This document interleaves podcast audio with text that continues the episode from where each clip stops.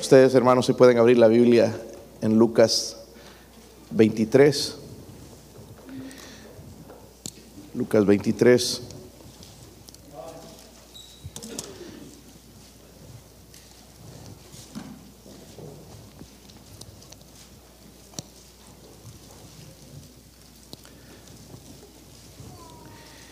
Versículo 32 al 43, yo leo el 32, ustedes el 33 y todos juntos leemos en el 43. Lucas 23, versículo 32. ¿Sí lo tienen? Llevaban también con él a otros dos que eran malhechores para ser muertos.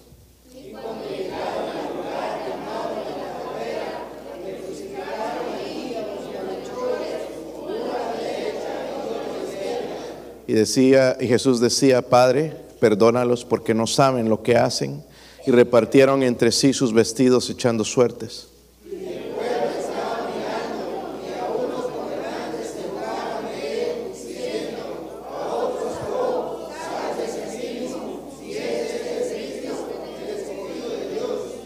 Los soldados también les escarnecían acercándose y presentándole vinagre.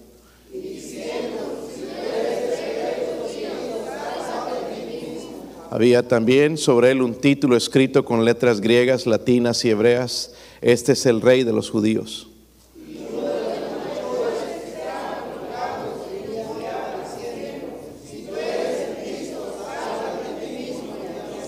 Respondiendo el otro le reprendió diciendo, ¿ni aún temes tú a Dios estando en la misma condenación?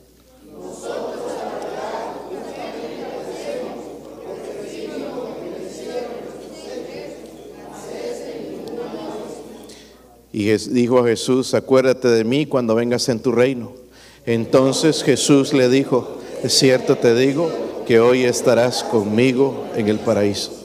No vamos a comenzar un debate, hermanos, aquí acerca del paraíso. Es como los testigos de Jehová quieren agarrarnos a veces. Pero el paraíso se refiere a un lugar de felicidad futuro.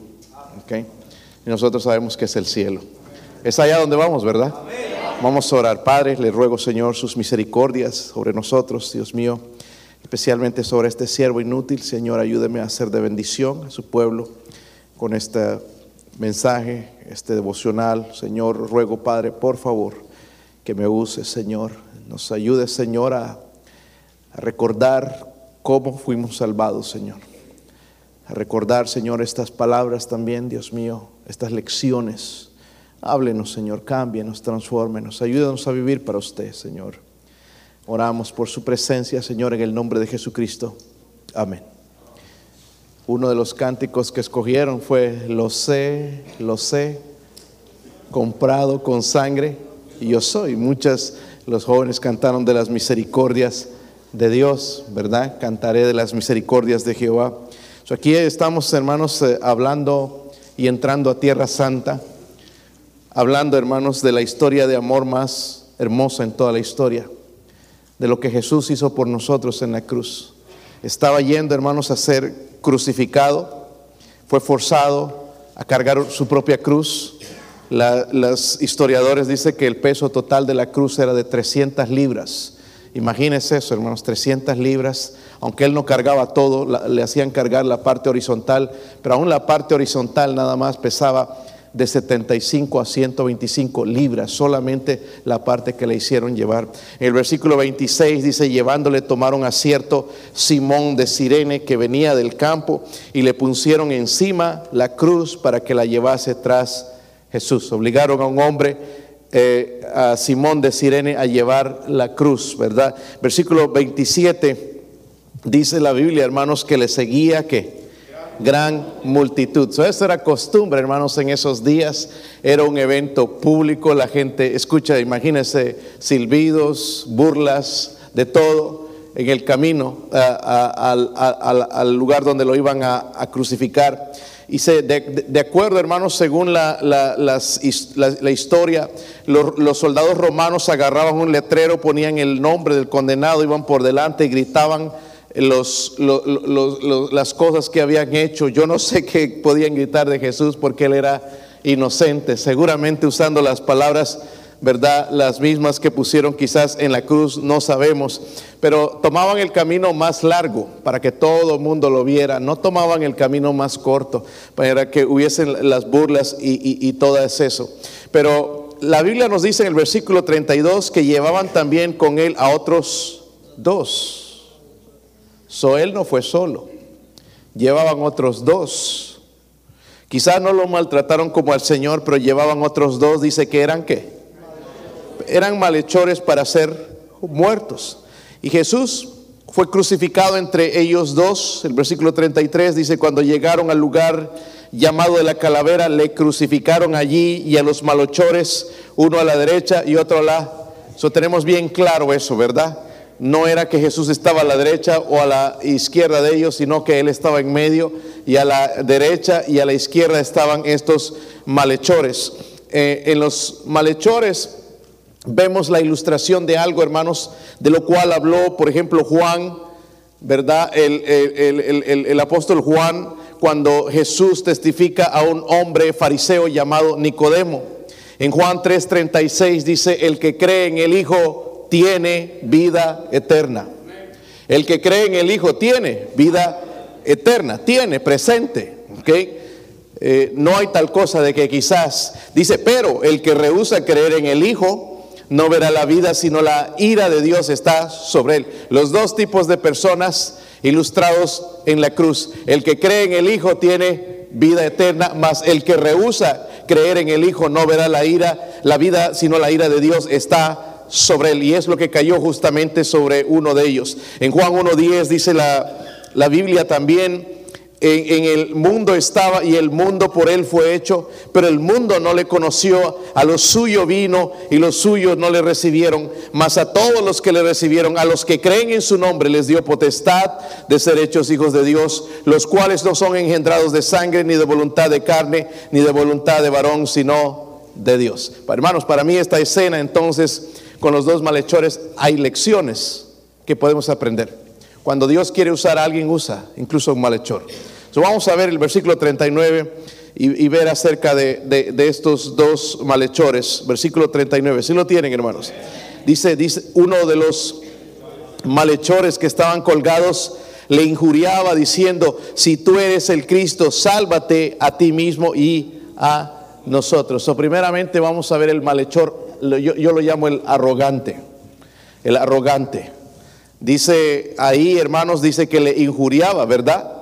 Eh, la Biblia, hermanos, usa unas palabras griegas que esa se puede traducir en diferentes maneras. La palabra malhechor, por ejemplo, se puede traducir ladrón, los conocemos como los ladrones también, aunque en realidad no sabemos cuál era el crimen por el cual estaban siendo juzgados, pero podrían ser ladrones, podían ser salteadores, podían ser criminales, malhechores, mencionamos, revolucionarios o también rebeldes estos dos hombres criminales, hermanos, eran una amenaza para Roma y por eso los llevaban para matar. Eran una amenaza. No con Jesús, estaba siendo crucificado injustamente, pero estaba muriendo por nosotros.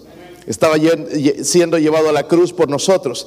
En el versículo 41, eh, uno de los eh, malhechores dijo esto, nosotros a la verdad justamente padecemos porque recibimos lo que merecieron nuestros, no había duda. Estamos siendo castigados porque somos criminales, somos ladrones y lo merecemos. Lo reconoció uno de ellos, ¿verdad? El arrogante representa al pecador, hermanos, que nunca se arrepiente. El arrogante representa a ese tipo de hombre. Dice en el versículo 39 que él al Señor le injuriaba. En la Biblia en inglés dice se burlaba.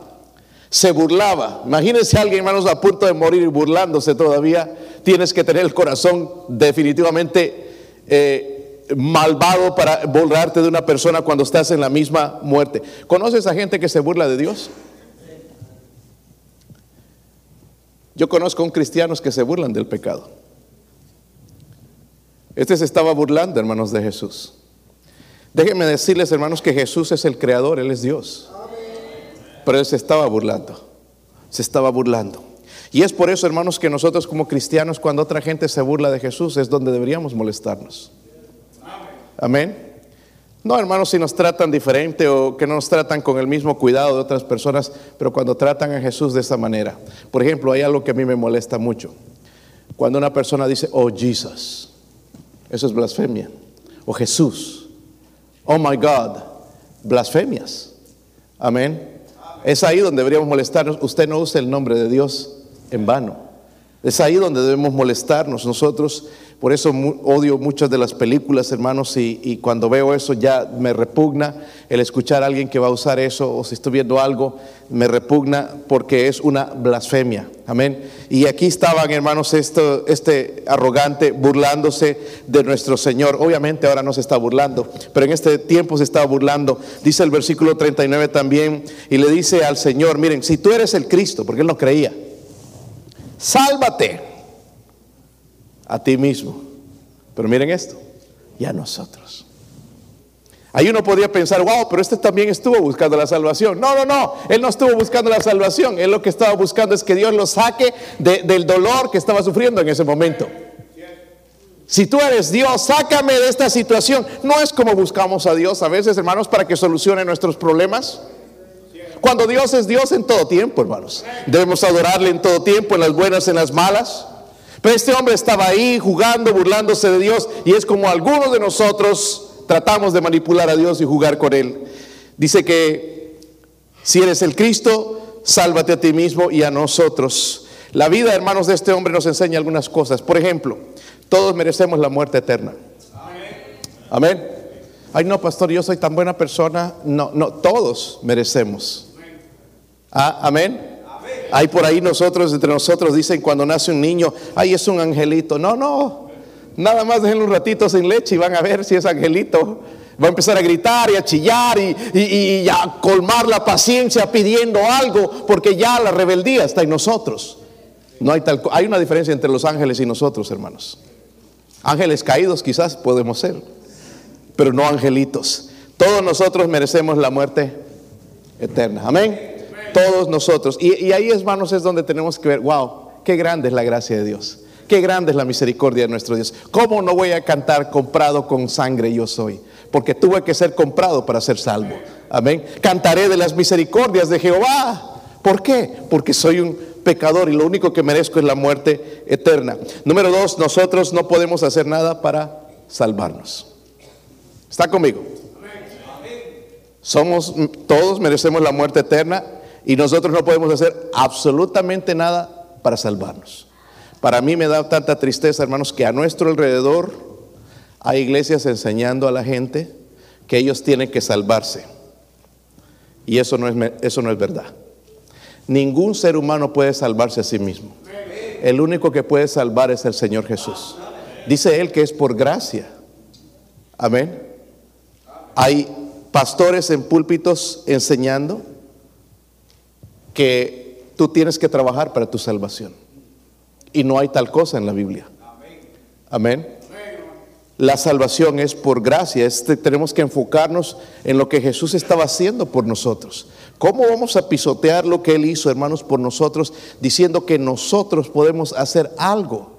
Dice Él que no, no, no es por obras para que nadie se gloríe. No es por obra. Dice en Tito 3.5 que nos salvó por su misericordia. Amén. Por su misericordia. número tres, Jesús murió por el pecador y gloria a Dios por eso. De vez en cuando necesitamos recordar lo que el Señor hizo por nosotros. Esta es la carta, hermanos, de amor más preciosa que hay.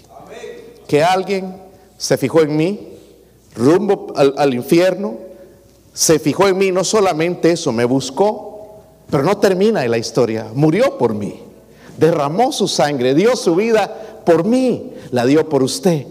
Condenados, hermanos, sin esperanza, pero Él hizo eso por nosotros. Otra de las cosas que aprendemos, hermanos, de este arrogante es que Jesús rechaza al arrogante e impenitente pecador. Jesús puede perdonar cualquier pecado. ¿Cualquiera, pastor? ¿Un violador? ¿Lo puede perdonar? ¿Un asesino? ¿Sí? Cuando estaba, ah, tenía el ministerio de, cárcel allá cuando empezaba en Nebraska, yo estaba trabajando como capellán en una, una cárcel de máxima seguridad y ahí metían a los más terribles, tremendos asesinos. y, y, y te, era puerta tras puerta que van sonando. No sé si han ido, a algunos estado reo o alguna cárcel así, eh, eh, eh, y iba y ¡pum! Una puerta se cierran, son gruesas así, de, y tienen un vidrio chiquitito. Y, y en cierta ocasión fui a visitar a un hombre que había matado a varias personas en un banco y, y lo venían trayendo así todo encadenado, así no podía ni caminar casi.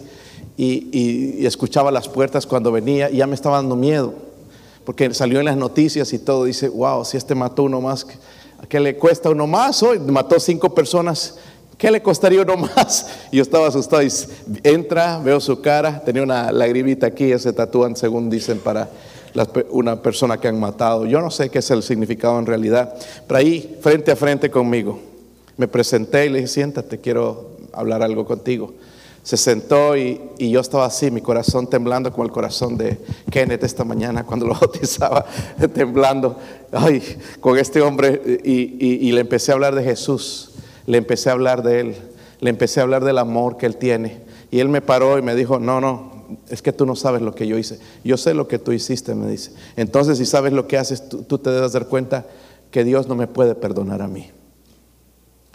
Lo llevé a Isaías 1.18 cuando abrí ese, ese versículo, le mostré lo que el Señor podía hacer por él, se lo leí en voz alta, se lo mostré, y ya esa lágrima que estaba ahí, ya salieron otras lágrimas, pero esas eran reales.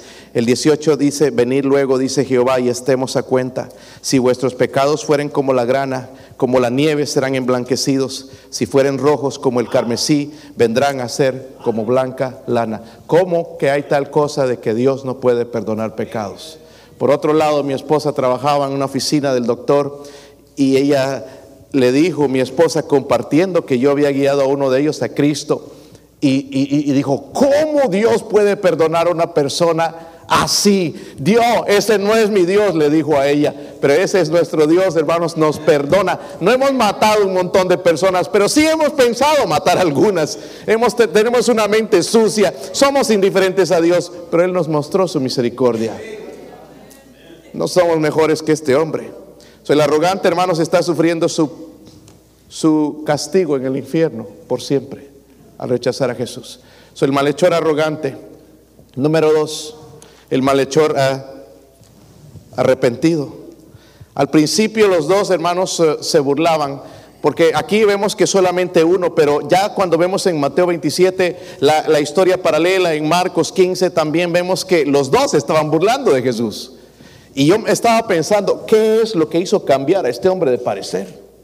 porque se estaba burle, burle del Señor también, entonces, y, después cambia rotundamente. Quizás habrán sido las palabras cuando Jesús dijo, Padre, perdónalos, porque no saben lo que hacen. Quizás en esa cruz nosotros hubiéramos dicho, no, Señor, que les caiga el castigo a este lugar. Pero Él dijo, Padre, perdónalos, porque no saben lo que hacen. Hubo un cambio, hermanos, en su vida en un momento, pero un cambio en su destino. Miren el versículo 40, las cosas que sucedieron con este hombre, con el arrepentido. Si usted no es salvo, es algo que debe suceder en su vida. Respondiendo, el otro reprendió diciendo, ni aun que temes tú a Dios estando en la misma condenación. ¿Qué hizo este hombre? Empezó a temer a Dios. De aquel hombre que se estaba burlando, empezó a temerle. El temer a Dios, hermanos, para nosotros como cristianos es aborrecer el pecado también. No podemos decir que tememos a Dios si nos abrazamos el pecado. Y, lo primero que llegó, hermanos, es temer a Jesús. Miren el versículo 41, dice, nosotros a la verdad justamente padecemos porque recibimos lo que merecieron nuestros hechos. Lo segundo que él hizo es reconoció sus propios pecados. Hermanos, ¿qué tal si hacemos un algo aquí en la iglesia? Como familias, como cristianos, ¿qué tal si empezamos a admitir nuestros pecados? Porque ustedes saben que nuestra naturaleza está buscando a quién es el, culpable. ¿Qué tal si nosotros empezamos, hermanos, a tener ese espíritu de reconocer nuestra maldad? Reconocer cuando hemos fallado Reconocer que cuando nos hacen enojar, hermanos, es algo que está en nuestro corazón. No es que la otra persona tenga la culpa, quizás es nuestro propio corazón. Pero al poner, hermanos, esta actitud, él reconoció sus propios pecados, el Señor lo pudo salvar. Saben, eh, nosotros estamos, y mencionó el hermano Marcos, tocando puertas. Dios está bendiciendo esta iglesia de una manera increíble. Hay muchas cosas que ustedes no saben. La hermana Phyllis es una maestra ahora en Mount Pisgah. Eh, y eh, allá, hermanos, ha caído en gracia ahí con, todo el mundo. Hasta le han ofrecido. Nunca sucede esto con los maestros. Los maestros ganan muy poco en, la escuela cristiana. Pero con la experiencia que ella tiene y de dónde viene, con la recomendación de nuestra iglesia, la quieren tener ahora. Solamente iba como sustituta. Pero ahora le han ofrecido nuestro trabajo ya quedarse ahí. Esta iglesia pequeña aquí, que quizás tú no la aprecias, no la quieres, está haciendo algo. Amén. Jóvenes de nuestra iglesia que pareciera que no suceden cosas, pero están haciendo cosas grandes para Dios. Y los demás se están dando cuenta de esto y quizás nosotros no. Pero estamos soñando con la iglesia de fulano allá porque allá se ven las cosas bonitas.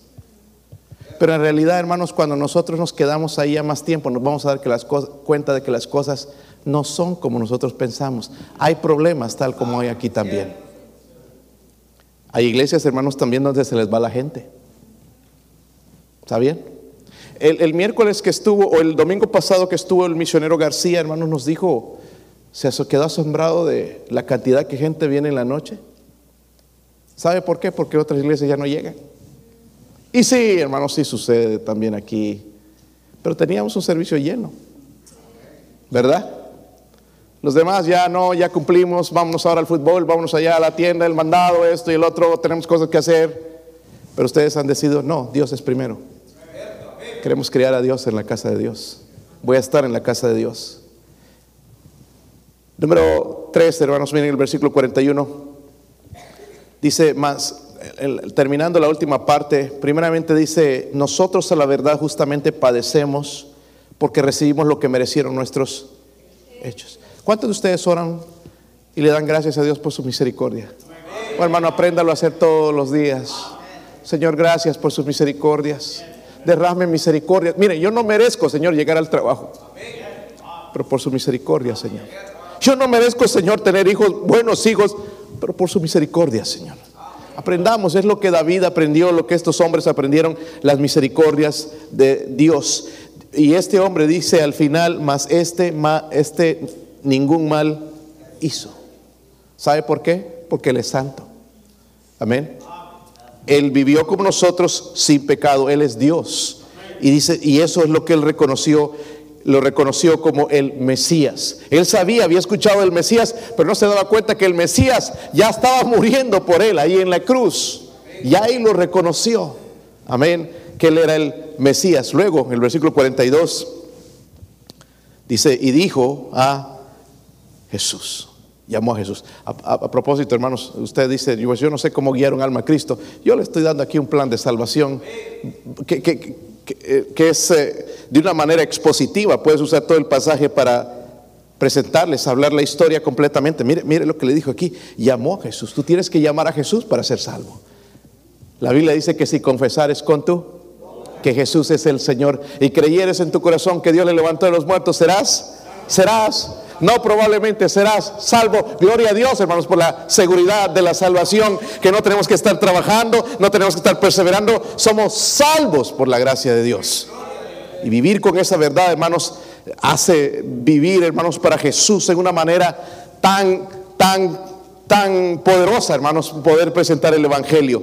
Dice en el versículo 42, dijo a Jesús, acuérdate de mí cuando vengas en tu reino qué reino? Había escuchado del reino de Jesús. Amén. Pero esa noche lo llevó, dice, al paraíso. Amén. A un lugar futuro de felicidad lo llevó al paraíso. E, entonces, hermanos, este hombre sí creyó en la promesa de Dios. Estaba pensando un poco en estos eh, criminales. Hay muchos entre nuestra sociedad hoy en día. Algunos se arrepienten, otros no. Uno de los lugares, hermanos, donde, donde me gustaba ir es a las cárceles. Número uno, la gente no se te puede escapar. Ahí están, ¿verdad? Y, y, puedes hablarles del Evangelio. Y mayormente están quebrantados. La cárcel. Estás privado de tu libertad. Y por eso la Biblia también dice, acordados de los presos. Y la razón por que yo no sigo, hermanos, como capellán en, en, en, aquí en Lenore City, es porque, número uno, pues tengo demasiado trabajo también, pero también el tiempo que yo estuve, habían varios capellanes, gracias a Dios, cubriendo esa área. Y, y, y, gracias a Dios por estos hombres, hermanos, que toman tiempo para hablar a los presos de Jesús. Están quebrantados, necesitan a Jesús. Y vemos aquí al arrogante, al arrepentido, vidas iguales. Casi quizás fueron ¿verdad? cómplices en algún robo, algún asesinato, estaban allá siendo colgados, pero tuvieron diferentes destinos. Uno está experimentando la vida eterna y otro está experimentando el infierno. Gloria a Dios, hermanos, por la salvación. Cada vez, hermanos, que alguien es salvo en nuestra iglesia o escucha, regocíjese.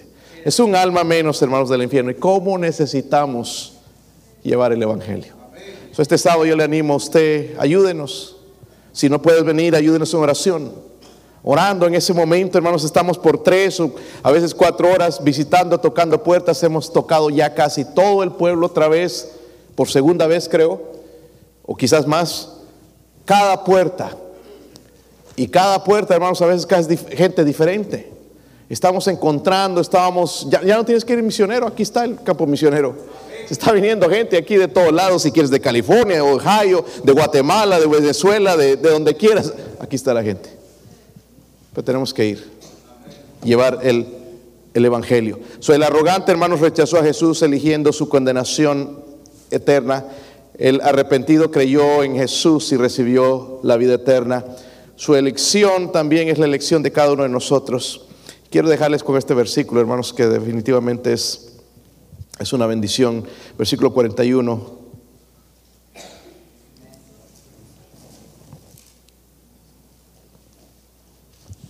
Si están ahí. Cuando él reconoció, dice, nosotros a la verdad justamente padecemos.